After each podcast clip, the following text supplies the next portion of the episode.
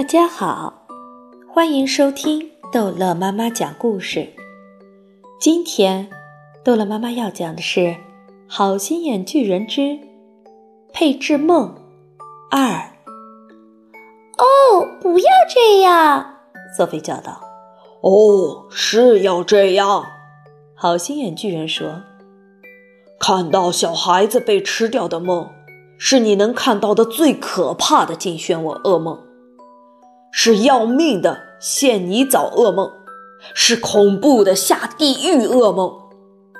如今，这一个是所有这些噩梦合起来的大噩梦，它和今天我下午吹到吃人肉块巨人脑袋瓜里去的那个梦一样的可恶，甚至更可恶。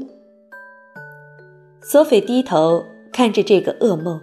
一直在巨大的玻璃瓶里又扭又撞，它比所有的梦都要大得多。它的大小和形状像枚火鸡蛋，它是一团果冻似的东西，里面是亮紫色的。它碰撞屏蔽的样子真让人心惊胆战。我不愿意给女王做一个噩梦。索菲说：“我在想，好心眼巨人说，你们的女王将会很高兴看到一个噩梦。如果这个噩梦能够挽救许许多多人豆子，让他们不被邪恶的巨人吃掉，我说的对不对？”我想你的话是对的，瑟菲说，只好这么办了。他很快就会没事的，好心眼巨人说：“你把所有的重要的东西都放进去了吗？”瑟菲问道。“等我把这梦吹进女王的卧室。”好心眼巨人说，“她将梦见你要她梦见的每一个零碎细小的东西。梦见我坐在窗台上吗？”这一段十分重要。梦见好心眼巨人了吗？关于他，我用了好长好长一大段。好心眼巨人说，他一边说，一边拿起一只小瓶子，很快的把那挣扎撞打的进漩涡从大瓶子倒进了小瓶子，立刻把小瓶子盖得紧紧的。好了，他说。我们现在已经准备停当。他拿来手提箱，把瓶子放了进去。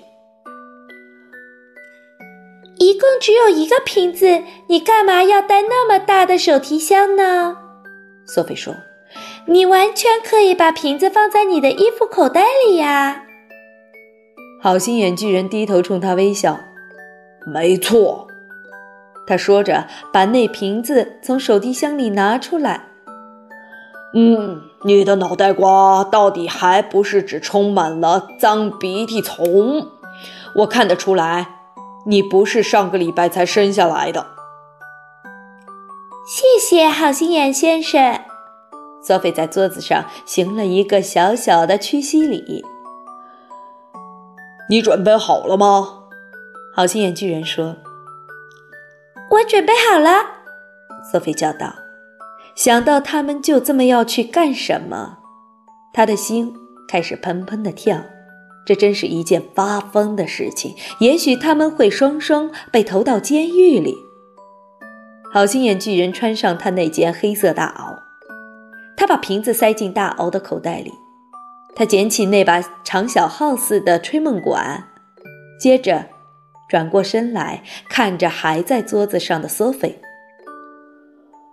梦瓶已经在我的口袋里了。他说：“一路上你和他一起坐在那里好吗？”不干！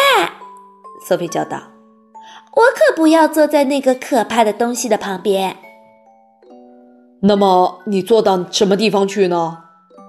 好心眼巨人问他。索菲把他全身打量了一下，接着说：“如果你行行好，把你的一只可爱的大耳朵转过来，像一只大碟子那样平放着，我就可以，嗯，很舒服的坐在那里啦。天哪，这是一个绝妙的主意！好心眼巨人说。他慢慢的转动一只大耳朵，直到它像一只贝壳对着天上。他把索菲抓起来放在里面，这耳朵有一只大茶杯托盘那么大，跟人耳朵一样，有许多通道和皱褶，坐在里面舒服极了。我希望不要跌到你的耳孔下面去，索菲说着，离那个就在旁边的大洞远一些。嗯，倒是要十分小心，别跌下去。好心眼巨人说：“你会弄得我耳朵疼得哇哇叫的。”在那里有一个好处，就是他可以直接对着他的耳朵说悄悄话。嗯，你弄得我的耳朵有点痒。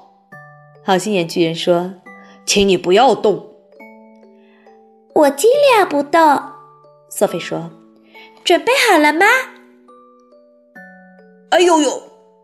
好心眼巨人大叫：“别这样做好不好？”可我什么也没有做呀。索菲说：“你说话太响了，你忘了我现在听到的你每一个叽叽喳喳细小的声音都比平时响五十倍。”请你不要在我的耳朵里面哇哇大叫！哦天哪，索菲喃喃道：“我把这件事情忘记了。”你的声音像打雷和吹喇叭。我很抱歉，索菲悄悄地说：“这样好一点了吗？”不，好心眼巨人叫道：“这声音听起来还是像开大炮。”那我怎么对你说话呢？索菲悄悄地说：“不要说。”可怜的好心眼巨人叫道：“请不要说，你的每一个字就像在我耳朵里扔进一个嗡嗡蛋。”索菲尝试尽量压低嗓子说话：“这样好些吗？”